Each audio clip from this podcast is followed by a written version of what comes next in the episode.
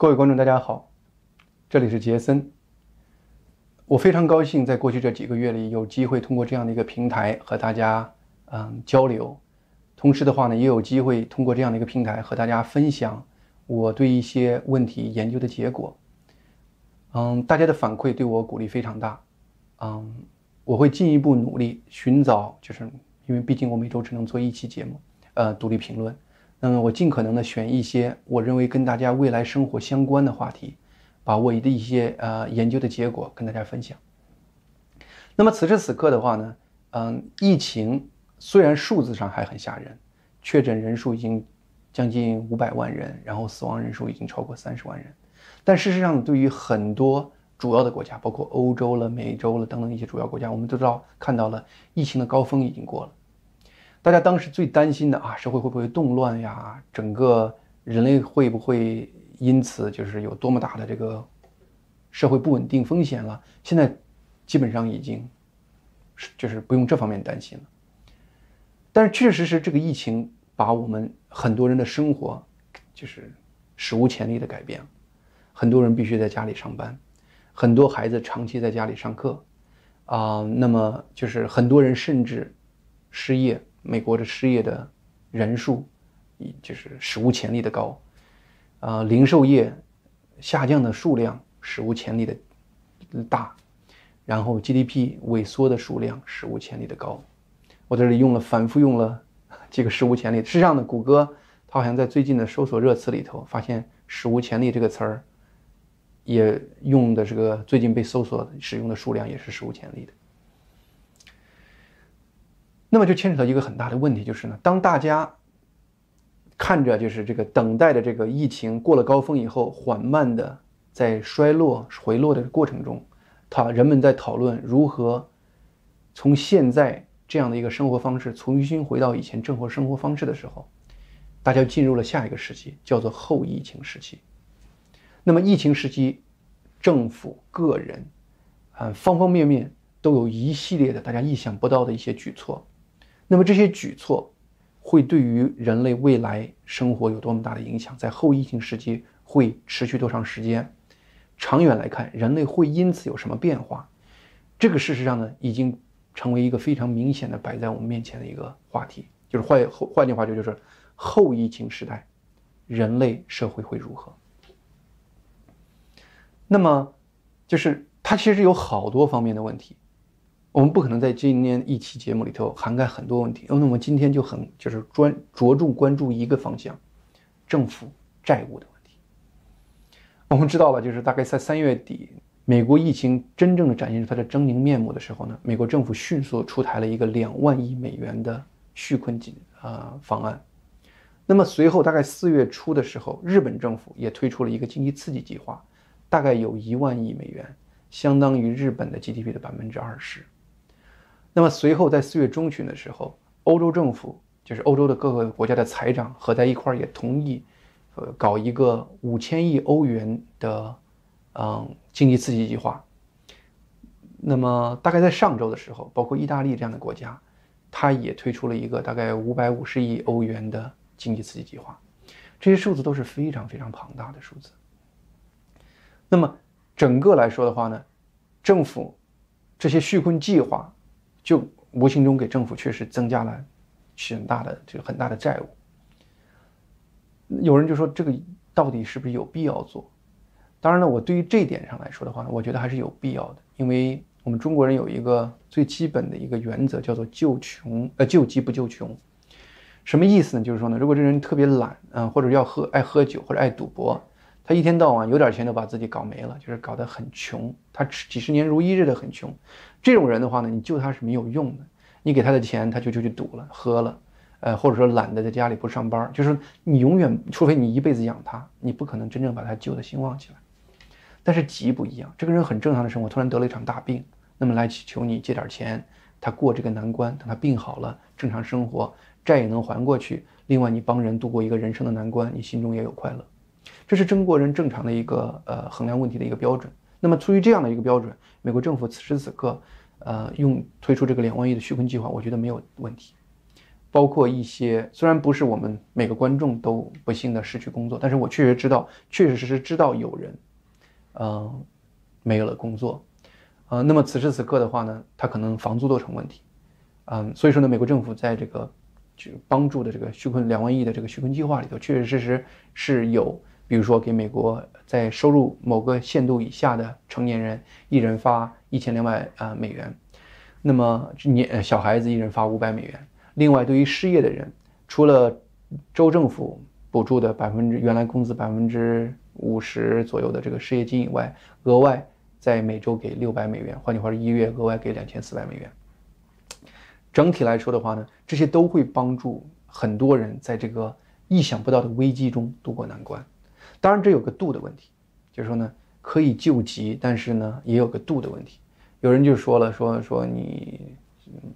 每个月。就是他政府补助他百分之呃四五十原来工资百分之四五十的这个失业金，那么你又额外的联邦政府又给两千四，这加一块儿可能比他原来工资都高，他可能因此就不太想上班了。你这个救助其实就起了个负面作用。好在美国政府呢，在出台这个额外的失业救济的这个两千四百块钱的时候是有一个截止线的，是截止到今年七月份。所以说呢，我整体感觉虽然就是。比较慷慨，但是呢，在度的把握上应该还不是太过。应该说，就是说，比如说七月份、七月底整个经济恢复的时候呢，那么不会影响很多人就是去找工作的这种积极性。当然了，就是回过头来，刚才就谈到这个问题，说呢，那么政府这个几万亿、这个几千亿欧元的发行的这样的债务，那到底这个债务该怎么办？那么当然回过头来说的话呢？那么中国政府那边好像没有给老百姓发钱，呃，还是不是中国没有这个问题？呃，不，中国政府问题比世界其他国家更严重。嗯，中国政府呢，嗯，它没有发钱的原因是多方面的，嗯，就是其中一个原因就是，它其实呢，在前面就是我们知道中国的这个整个经济从零八年、零九年以后几乎全是靠财政刺激。他从一个这个整个财政负债很低的国家，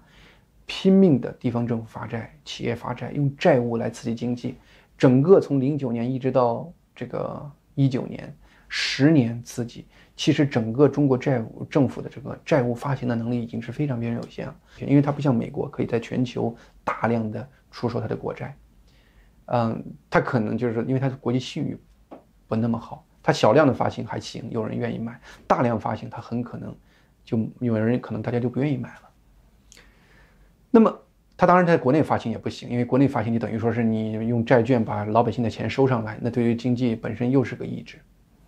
嗯，而且呢，它还有个核心问题，就是它它其实它不是没发行刺激经济方案，它有它的方案是这样，它是把钱给地方政府，让地方政府用一些基础建设项目、铁公鸡项目来刺激经济。他为什么要这么做？他为什么不像西方政府信任老百姓？让老百姓来花钱，他要政府花钱，他主要是因为他的企业，中国的企业对他来说可不是都是一视同仁的，他实际上是有干儿，呃，有亲儿子，有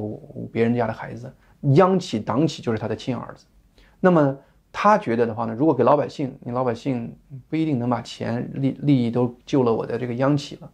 你就是说呢，我还是给地方政府，这地方政府是大儿子，那把钱给地方政府以后，我大儿子呢，嗯，就是搞这个基础建设的时候，他就是。不管是银行贷款啦，还是这个就是买钢铁了，还是搞买石油能源了，或者是其他的，他可能都会从我二儿子、三儿子那些央企里头买。这样的话呢，我们钱都在我们一一家里头运作。所以说呢，整个中国政府它其实也是有自己经济，只是它的运作方式跟国际上不一样。那么，就是换句话说呢，全球包括欧洲、美国、日本、中国，其实都有这样子一个政府债务爆量增长这样的一个概念在里头。嗯。中国政府其实最近，嗯，在网上我看了一个叫财政科学院的院长叫刘尚希，他最近其实就谈到一个概念，他说呢，他理论上说啊，我们可以让财政赤字直接啊用央行货币的方式转化，他甚至有一套理论。那么随后的话呢，很多经济学家就开始就这事儿在网上开始辩论讨论，有人支持，有人反对。其实就我来看的话呢，你这个就是这些人还能讨论，就证明中共可能目前还没有决定这么做。要是真的中共已经决定了，没有任何可以阻止中共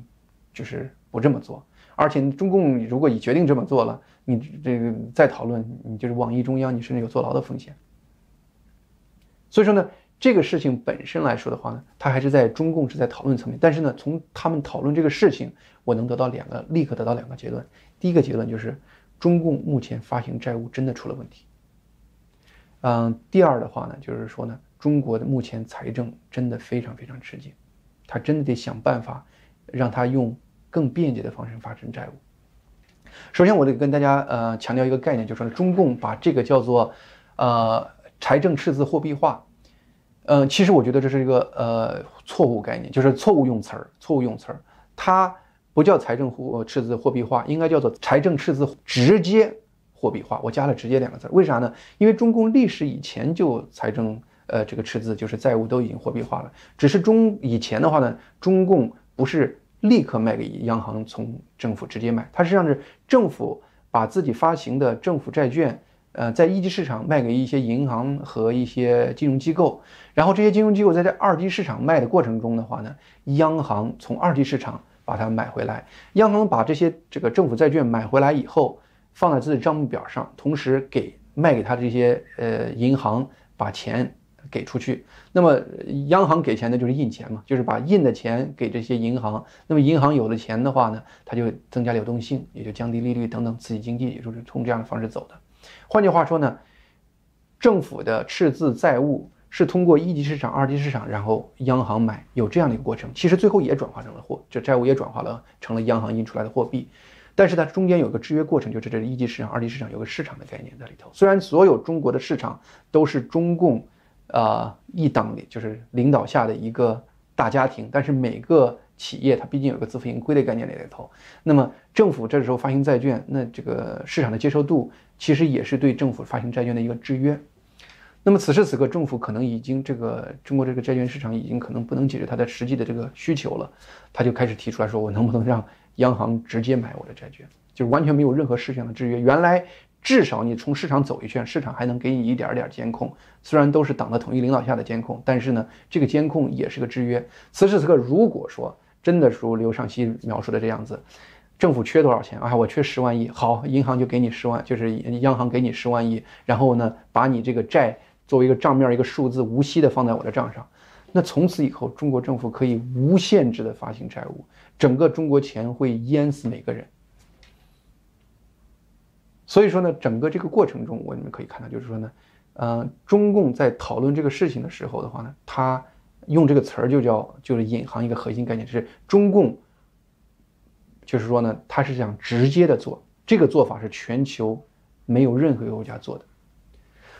当然，回过头来说的话呢，就是货币。呃，赤就是财政赤字货币化这个概念，其实各个国家都在，就是或多或少都在做一些这样的事儿。就刚才我们谈到了，各个国家都在发行政府的这个债券，嗯，就是因为毕竟它有几万亿、几万亿这样刺激方案，其实都变成政府的债券要发行，要要要要在市场上拿回来钱。中国政府本身来说，他现在做的这个要求的事儿，跟国际上是完全是两个概念。我们先把这个事情说清楚。那么回过来说。历史上中国政府的这条路，或者说是国际上目前走的这条路，这条路的话呢，其实呢，嗯，是在西方金融界是有很大的争议的。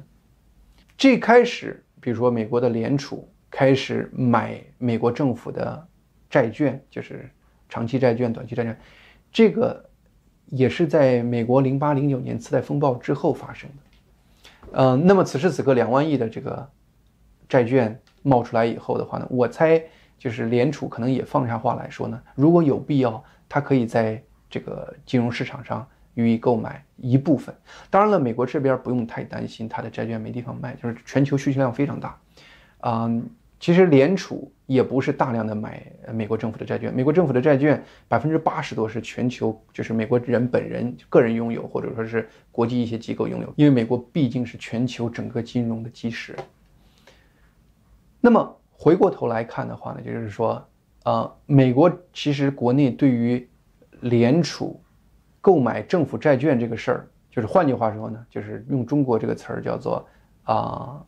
就是债务货币化，或者是政府赤字货币化这样的概念，美国是怎么一个讨论的话呢？这下面这个有点学术性，就是我希望大家能就是说呢认真听我讲慢一点。事实上是这样一个概念，就是说呢，嗯，它实际上是在零，呃一零年、一一年、一四年连着三次有一个叫量化，它叫做量化宽松，大量的购买美国政府的债券，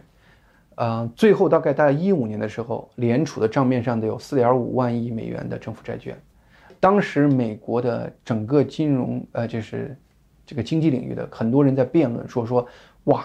你这么搞的话呢，你让整个这个就是说美国的这个，呃，就是政府可以无限，就是好像就毫无顾忌的可以发行债债券了。你这样子会不会第一就是刺激美国政府就是更无限制的花钱？另外的话呢，会不会引发通货膨胀？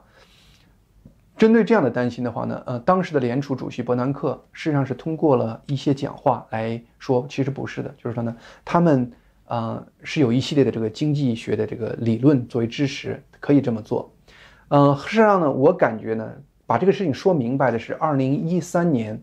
有一篇论文是由路易斯安那联储的两个有人研究人员在二零一三年初发表的论文，他就明确的表示是说这么一个概念，他是说呢，说联储就是。买联就是这个政府债券，是不是把债转成货币，就是无限制的帮政府印钱？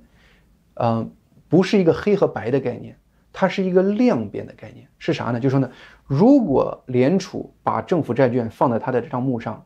就一直长期放下去，那么很可能它就是印钱，呃，变相给政府赤字印，就是转成印钱。那么如果说呢，它短期拥有。它就不叫，这是什么概念呢？就是说呢，你比如说，如果说，因为联储本身的话，它有这个刺激经济的一个作用在。如果说它在就是比如说，呃，一零年、一一年一这个一直到一四年，美国经济都不是那么兴旺的时候，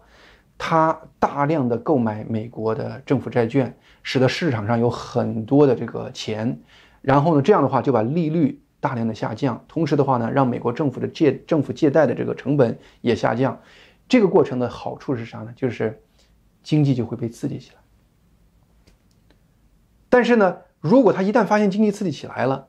他就开始把这个抛售这个政府的债券，那么回过头来，你看他当时购买这个债券，就像是一个呃。蓄水池、吐水池这样的概念，就在这个这个洪峰来了，我把这个存在这儿，洪峰走了，我把它放着，那么就不是一个印钱生水的一个地方，而是一个暂时一个储存的一个过程。那么这个就不叫把政府的债务货币化。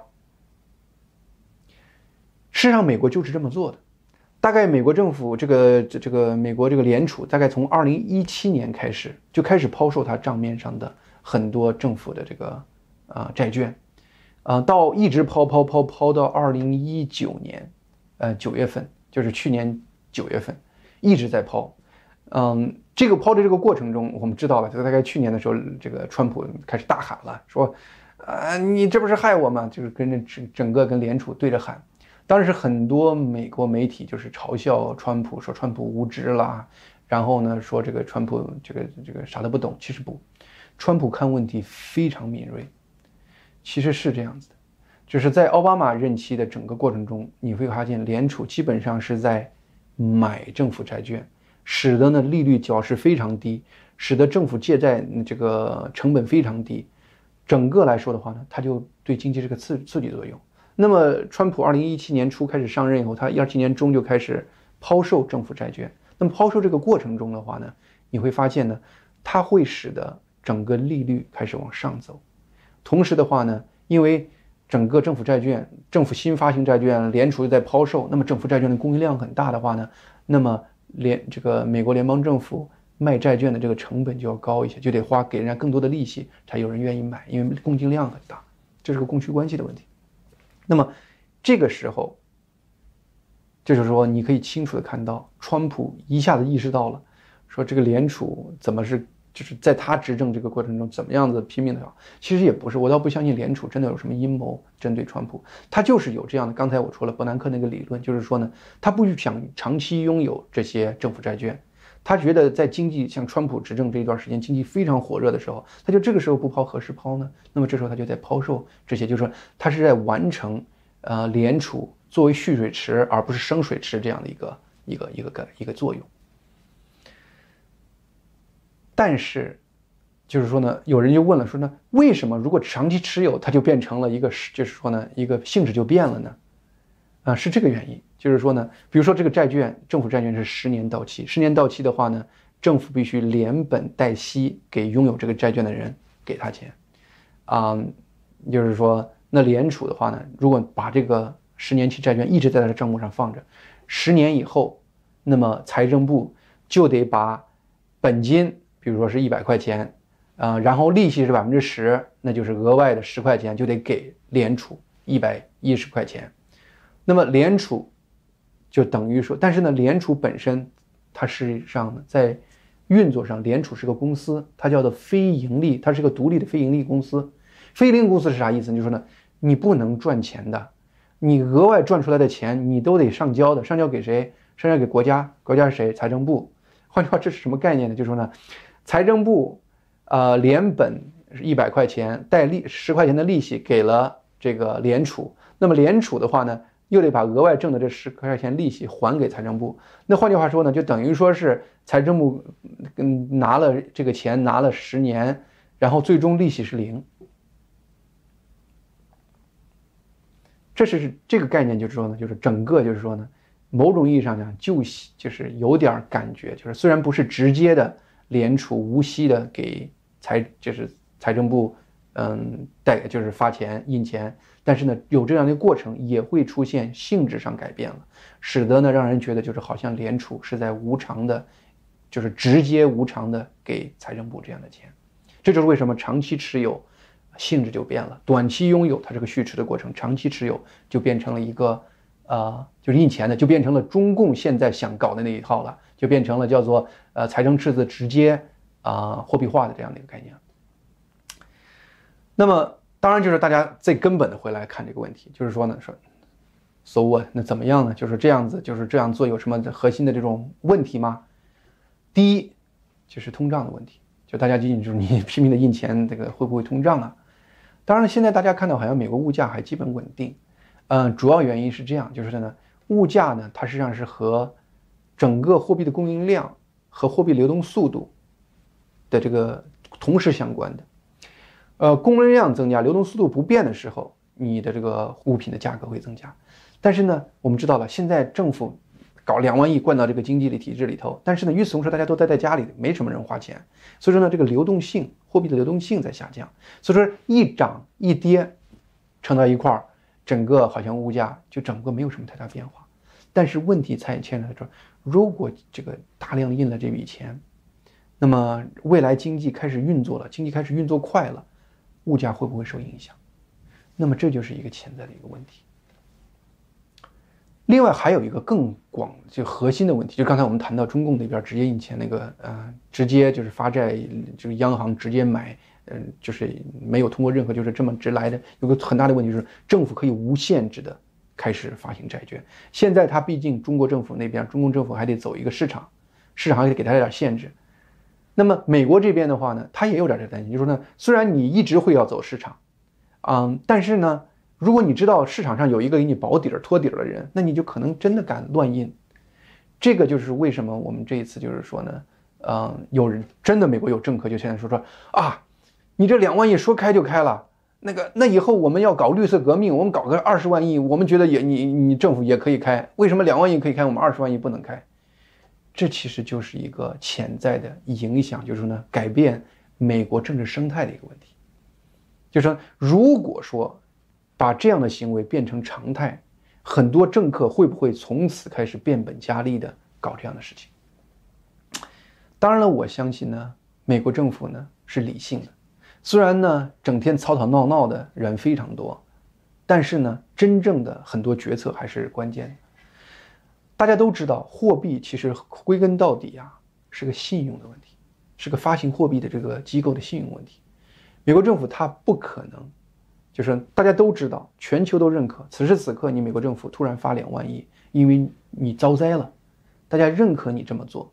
但是呢，未来如果你常年如一日的拼命的啊，没有任何平衡原则的刺激经济，那可能美国整个信用就会下降。所以说，我相信美国政府未来不会持续这么做下去，联储应该也不会这么持续做下做下去，因为信用是，其实说到底啊，人活活一个信用，国家存在其实关键也是个信用。此时此刻，整个疫情爆发的这个过程中，美元反倒在暴涨，为什么呢？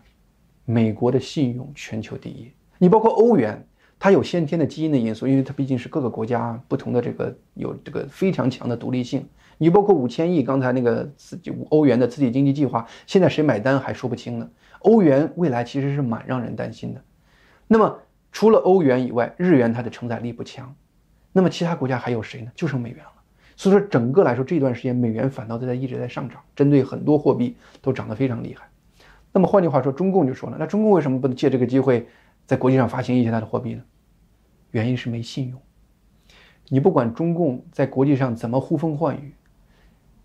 一旦大家真正的要开始拿出自己的真金白银，开始买你的这个国家债务的时候呢，那个时候心知肚明，大家知道你是什么样的角色。